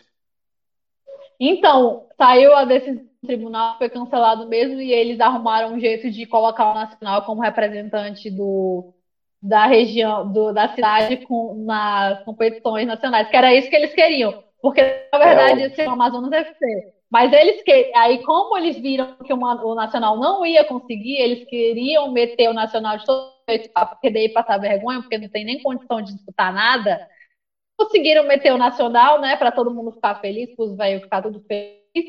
É, vai ser outro vexame, é, é, o que eu consigo ver, porque o Nacional não conseguiu passar da pré-série D do. Não lembro nem o time, mas é um time do, da Conchichi. Ele vai conseguir. Ele vai conseguir disputar uma competição, uma Copa do Brasil? Não vai, gente. Vai tomar uma chulapada e vai sair na primeira fase. E aí vai ficar é. esse ciclo vicioso que não vai acontecer nada. É isso, o é. Iranduba perdeu para o Minas do Distrito Federal e ele está assim, com sérias chances no futebol feminino, no caso, com sérias chances de ser rebaixado mesmo com a ajuda do 3B, não, não surtiu muito efeito. É isso. E o 3B vai agora pegar os jogadores de volta, né? Isso, vai a, tem 20 dias só de primeira fase ainda, aí o 3B vai começar a disputar a Série A2. É, uma pergunta que precisa responder rapidinho. Vocês sabem dizer se esses tá. antigos ídolos do Cruzeiro estudam gestão, gestão esportiva para assumirem um clube em crise? Se não estiverem capacitados, pode até manchar a lembrança como atletas. Então, foi isso que eu mencionei. É, eles não queriam entrar, não é nem por, pela questão do estudo, porque o Sorin, se eu não me engano, já ele fez o curso da CBF, o Tinga também. A questão é realmente política, porque acaba que assim, se eles entram nessa situação agora, numa gestão que esperava-se que mudasse alguma coisa, não mudou. E aí o cara que tem. O Tinga, por mais que tenha jogado pouco no Cruzeiro, ele realmente deixou uma história. Ele foi um jogador muito guerreiro. Ele foi um sábios do Everton Ribeiro jogar no Cruzeiro. Foi ele que recrutou o Everton quando ele estava no Curitiba ainda. Então, assim, é, eu entendo super. Se eu não me engano, o Sorin deu, deu uma entrevista falando sobre isso. Que não adianta você entrar, o Alex também, você entrar, pediu-se muito o Alex para pelo é, participar da base do Cruzeiro, né? Ser técnico da base.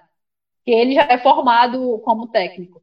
O que adianta um cara desse, um Sorin, um Tinga, entrar num clube do jeito que tá? Eu também não sou a favor deles participarem. Porque eles não vão ter é, livre-arbítrio para fazer as mudanças que quiserem. Tem ter condições de trabalho adequadas, sabe? Não tem a mínima condição. Gente, a única coisa que me leva a pensar para o Cruzeiro sair de Anderson Moreira e ir para Ney Franco é que ele tem alguma maracutaia com o empresário desse cara, que é o mesmo empresário do Thiago Neves. Que eles devem algum. É sério, porque assim, é inadmissível, é ridículo. É ridículo. E não é por falta de técnico, não é por, por falta guarda, de opção. Guarda, guarda essa é sua raiva aí para outra parte, porque vai, vai estar nesse assunto, acho que é legal você jogar essa raiva lá. Na segunda parte, vai estar nessa cara de gestão, de jogador, a gente fala outra parte. Agora a gente já fala com a Ju que tá na felicidade há um tempo aí com o time, tá só de, só de love, só amores, mas tem um problema no Atlético que é, que é bem grave, que é financeiro. É... Quando o Corinthians tem problema financeiro, o Corinthians foi campeão mundial na época até. Mas é porque o Tite foi muito sempre do que, não, tá tranquilo, faz a galera vestir a camisa e o caramba. Só que o Galo tem um agravante que é o São Paulo, que é insuportável, é chato a beça e já está reclamando de questão financeira, que tem que pagar e não sei o quê. Você acha que essa parada financeira pode ferrar um pouquinho o Galo no brasileiro? Ou você acha que não? Não tem financeiro certo, a gente vai e isso aí. Então, a questão de financeiro, eu acho que todos os times passam por isso, né? Você parar pra pensar, não, não tem nenhum time que tá 100% livre de dívida, né? Então, tipo, você vê que por mais que o Galo esteja com algum problema financeiro, acho que não é isso tudo que a mídia expõe. Né? Você vê que times fora do eixo não são tão. Sempre tem alguma coisa que faz né, movimentar notícias contra. Né? O São Paulo nunca se manifestou, por mais que ele seja é, insistente, chato, é, teimoso, enfim, outros adjetivos, eu acho que não tem isso tudo. Você vê que foi quitada todas as os atrasos de salário, né, referentes a, a, aos meses que estavam devendo. Então você vê que, tipo, a gente está empurrando o time, né? Você vê que o, o sócio está se movi movimentando, a gente tem um crescimento de sócio. Se eu não me engano, é, na pandemia a gente teve também, tanto pelo, pela, pelo manto da massa quanto por outros motivos, mas eu creio eu que é mais para ajudar o time de uma forma geral. Então você vê que o time também move o, o, o, o, torcedor move o time, né? Apesar dos pesares, apesar de eu achar que tem dívida sim, como mostra tudo, não é isso tudo que a mídia expõe, entende? Então, se tá ali é para jogar. O São Paulo mesmo disse que, que o time busca muito gol. Então, a forma como eles estão jogando não demonstra nenhuma insatisfação, acho que muito pelo contrário. Então, o que a gente tem que ver é só o, o andar do campeonato, né? Mas até então acho que não, não chega a atrapalhar, não. E enfim, eu não, eu digo que não chega a atrapalhar com o engajamento que a gente ganhou do Vasco de 4 a 1 ontem. A gente começou perdendo com um golaço do Benítez de bicicleta, com assistência do Hever. Eu acho que o Hever falhou bastante. O Hever ontem não estava nos bons dias, mas eu acho que foi uma vitória assim fenomenal. Você vê o primeiro gol do Guga, por exemplo, coisa que a gente não viu. O Keno e, e o Savarino, então, tipo, você vê um time bastante organizado, você vê a, triangulação sendo muito bem armada, muito bem feita pelos jogadores dentro de campo. E eles sempre buscam o gol. É, a gente estava ganhando de 4 a 1 e mesmo assim a gente continuou naquele, naquela vontade de fazer mais e mais. E é isso que eu gosto de ver no Galo né? Eu acho que, tipo assim, é... o São Paulo está sabendo jogo, está sabendo armar o time, né? Quando você, você percebe, quando tem um bom técnico, é, independente das peças, apesar de eu achar as peças bastante valiosas, mas independente das peças, um bom técnico sabe armar um, um time, sabe fazer o time jogar. E é isso que o, o Galo está tá apresentando, um, um bom trabalho do São Paulo. Então, é isso, é isso. Eu acho que, tipo, o Natan é, é uma peça fundamental para o time, assim como o Alonso. Acho que Keno, apesar de eu achar dele, a fase gloriosa dele, eu acho que é fominha, isso é inevitável. Eu acho que ele sempre quer guardar o dele. Não que ele esteja errado, mas as chances que ele erra, né? Ele poderia finalizar, poderia passar de uma forma mais precisa e isso colaborar o time. Mas eu não tenho muito o que reclamar, né? Ele tá fazendo a parte dele, tá metendo gol todo jogo, então não tem muito o que falar, né? Apesar de eu achar ele às vezes. Fominha, ele tá jogando, tá fazendo bom futebol. Vale lembrar também que os laterais do Galo são bem, bem importantes, né? Você vê o Arana, você vê o Guga, que apesar de eu não gostar do Guga pelo caráter dele, mas eu acho ele um bom jogador.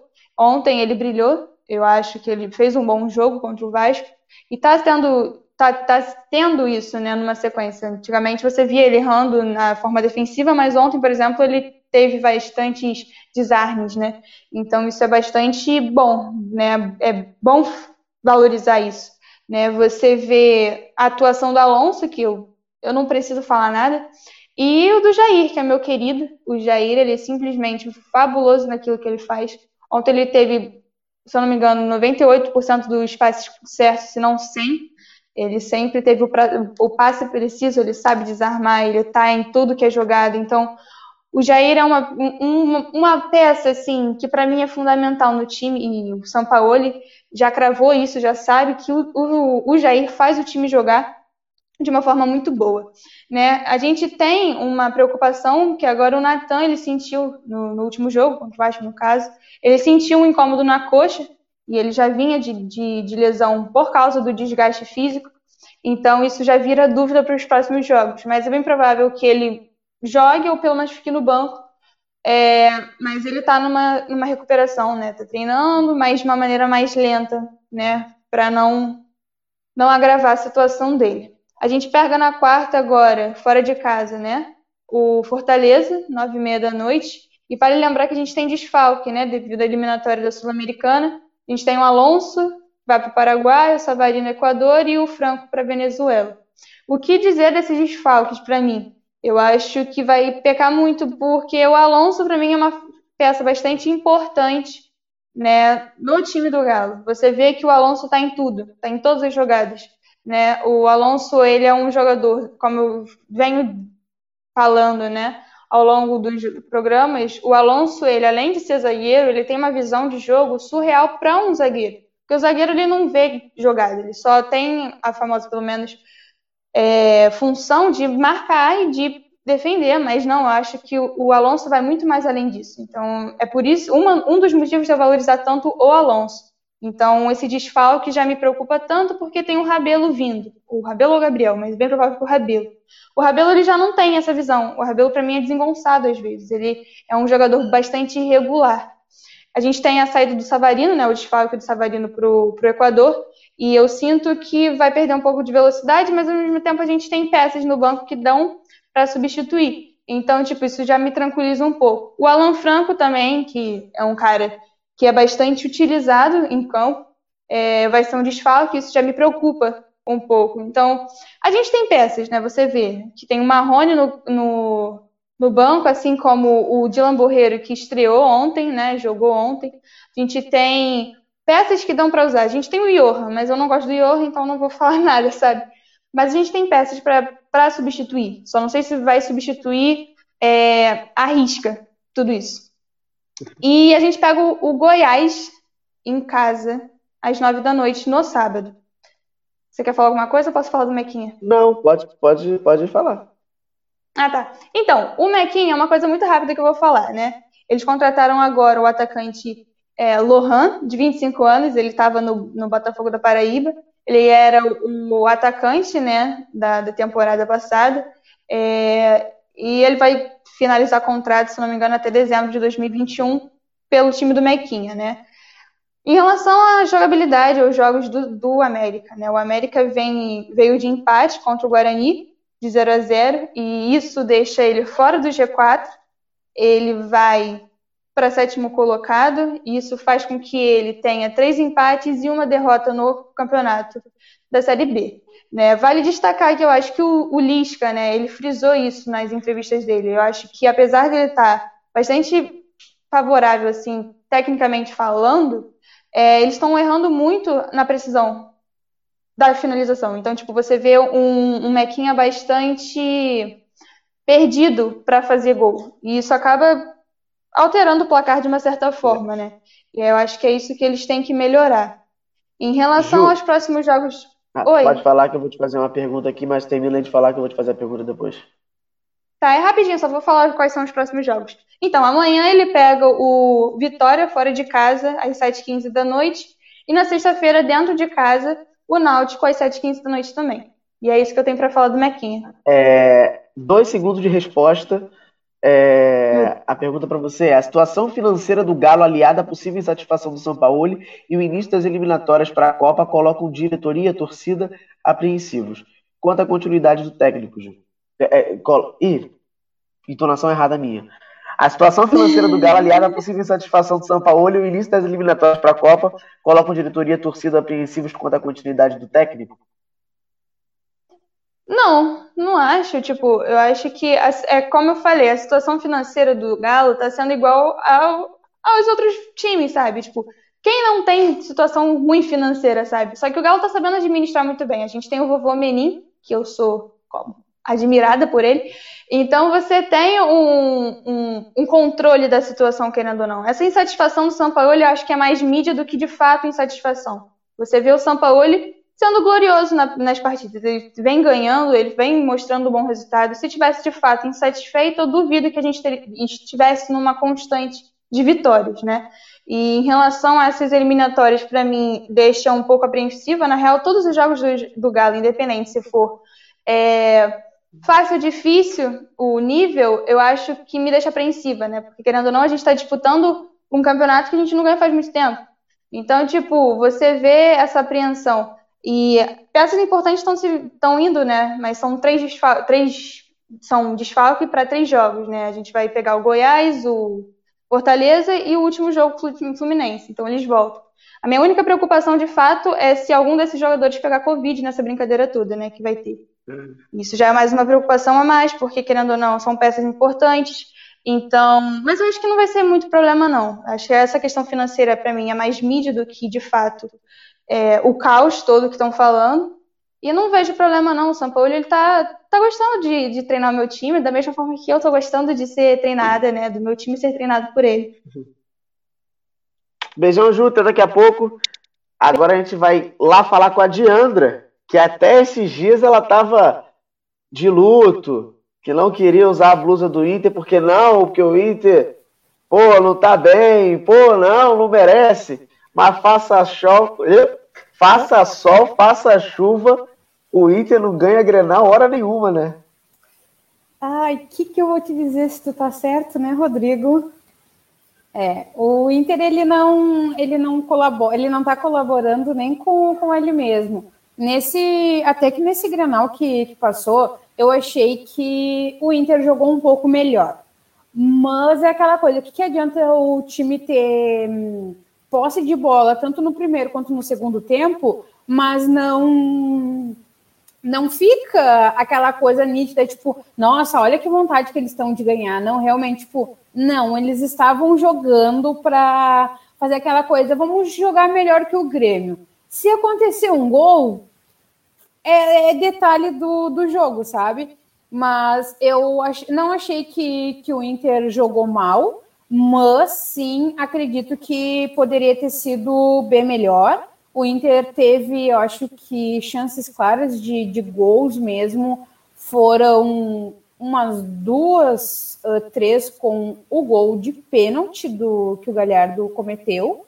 Uh, achei justa também as duas expulsões que tiveram, tanto do Musto quanto do Cortez, até porque eles estavam ali em campo uh, meio que brigando para ver quem é que errava mais, né? Acho que eles combinaram isso, mandaram mensagem para olha só, vamos ferrar o Inter e o Grêmio hoje, sabe? E daí, tipo, cara, e eu não sei o que que é do Cudê, porque eu não lembro se eu comentei no, no programa passado, que agora já está um lance de que o Cudê não está aceitando que está errando e permanece, porque parece assim que quando nós reclamamos do, do time e tudo mais, de escalação, ele pega e, tipo, irmão mais velho ameaçando, sabe? Ah, eu vou contar para tua mãe tal coisa. E ele é tipo assim, vão reclamar? Vou colocar o Musto. Ou o Musto vai estar tá em campo. E é o que ele faz, ele vai lá e coloca o, o Musto para jogar, o Musto não tá fazendo e, fazendo nada de bom pelo time. Eu não, sendo bem clubista, não acho que ele tenha um espaço no, no time. Uh, do jogo de, do final de semana, acho que quem jogou melhor foi o Heitor, né? Uh, inclusive, no momento da, da expulsão do, do Cortez por causa da falta, eu fui obrigada a ouvir do narrador do Premier que ele machucou o pé na jogada porque ele chegou com o pé mole. Cara, ele chegou, o Cortez chegou super na maldade em cima dele, sabe? Aquilo ali foi um lance a lá hum, Felipe Melo, sabe? E eu, como é que o cara me fala uma barbaridade dessas? Foi uma falta clara isso, né? E também houveram críticas do D'Alessandro e tudo mais, só que, tipo assim, ó, o D'Alessandro entrou no segundo tempo e ele jogou muito mais do que o Edenilson, sabe? O Edenilson, depois que chegou essa proposta, já faz um tempo que ele não está presente em campo, sabe? E agora ele saindo, o Inter vai ter que correr, porque nós precisamos de uns três ou quatro jogadores a janela de, de câmbio de jogadores já fecha, se eu não me engano, semana que vem. Até agora o Inter não, não nos apresentou nada. E a torcida está em cima, claro, porque não está tendo um bom rendimento, né? E é aquela coisa, de novo, o Renato se deu bem, se deu bem nessa, sabe? Porque, tipo assim, ó, dos males o menor, igual tu diz, o Inter tá ruim das pernas, mas ele tá ali em cima na tabela. Tipo assim, ó, eu não tô conseguindo entender por que, que o Inter não entende que, tipo, cara, nós estamos lá em cima na tabela, apesar de estar vindo de empate, de derrota e tudo umas coisas muito bestas assim, sabe? O Inter tá lá em cima e não consegue se manter na liderança, tanto que nós não estamos mais líderes do, do campeonato e tudo mais. E o Cudê também sabe que agora não é o momento de demissão para ele, porque nós temos mais o que tirar dele e também pela grana que ninguém pode se comprometer de, de pagar agora. Então fica esse uh, tipo, eu sei que eu estou errando, mas eu não vou assumir. Daí, de um lado, um, um, que não, um treinador que não aceita que está errando, e no outro que fala: não, não, aqui, aqui não tem problema, sabe? Tipo, e esse que não tem problema acaba se dando bem. Se deu bem agora de novo final de semana, sabe? uh, conseguiu adiar um pouquinho mais a, a sua demissão. E ele já disse que para eles, o Renato Gaúcho já disse que para eles o melhor é a Libertadores. E eu realmente concordo, porque aquele negócio que a gente estava, a pergunta final do programa passado, que foi de uh, qual campeonato eu preferia, eu prefiro o Brasileirão, porque é um título que o Inter não, não nos traz há 40 anos. A Copa do Brasil dá uma grana, dá, dá uma grana boa, mas a Libertadores, tipo, tu vai além até, mas é mais status. E o negócio do Grêmio é status. É só status, entendeu? Então eu acho que eles estão se dedicando realmente no, na, na Libertadores por isso, por combinar mais com eles. Diandra, pergunta para você aqui. É, você acha que os técnicos estrangeiros do Brasil sofrem mais cobranças que os próprios técnicos brasileiros? Pelo que eu sei, o Cudê não, o Cudê está no momento complicado. Sim, eu acho que, tipo assim, eles sofrem essa pressão porque a gente vai, uh, digo a gente assim, tipo, o clube, a torcida apoia, inclusive indica tudo mais, uh, porque, tipo, eles têm um futebol diferente. O Cudê foi um que ele foi, quando soltaram ah, possíveis nomes de, de treinadores, o Cudê foi um que, tipo, pela, pela forma de presença em campo, uh, do, das cobranças que ele faz para os jogadores, de, de quem ele põe em campo, uh, as estratégias dele. Estava dando certo o, uh, a combinação de jogadores e tudo mais. Só que daí começou aquele negócio tipo assim, ó, ele pôr em campo e os caras não responderem aquilo que ele pede. Daí não foi, não tava dando, não tava dando. Só que agora já chegou no momento que, tipo, tá o erro dele continuar uh, escalando as mesmas pessoas, tá? E os jogadores também permanecerem naquela linha de não uh, fazerem o que ele pede, o que ele cobra uh, no treinamento e tudo mais, e o que eu sempre bato. Parece que eles entram em campo e que ninguém se conhece ali, ninguém tem entrosamento de, de time, sabe? E eu não sei, cara, por que, que ele insiste no erro de colocar o Musto. E, tipo assim, ó, o Musto carrega uma camiseta, cara, que, para quem é clubista, entende esse fator de, tipo, peso da camisa. É a camisa 5, que foi do, do Falcão, que é um dos nossos maiores ídolos. E que, inclusive, essa semana agora ele tem um Instagram. Faltava só ele dos nossos ídolos, né? Tipo assim. Uh, e do, do Guinazu, sabe? E, tipo, foram dois jogadores que, que deram nome a essa camisa. E o, e o Musto tá pisoteando em cima disso daí, da história da, da nossa camisa 5, sabe?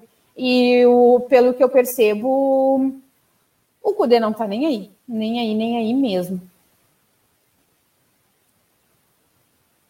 Rodrigo. Cheguei. Brigadão, brigadão. Um beijo.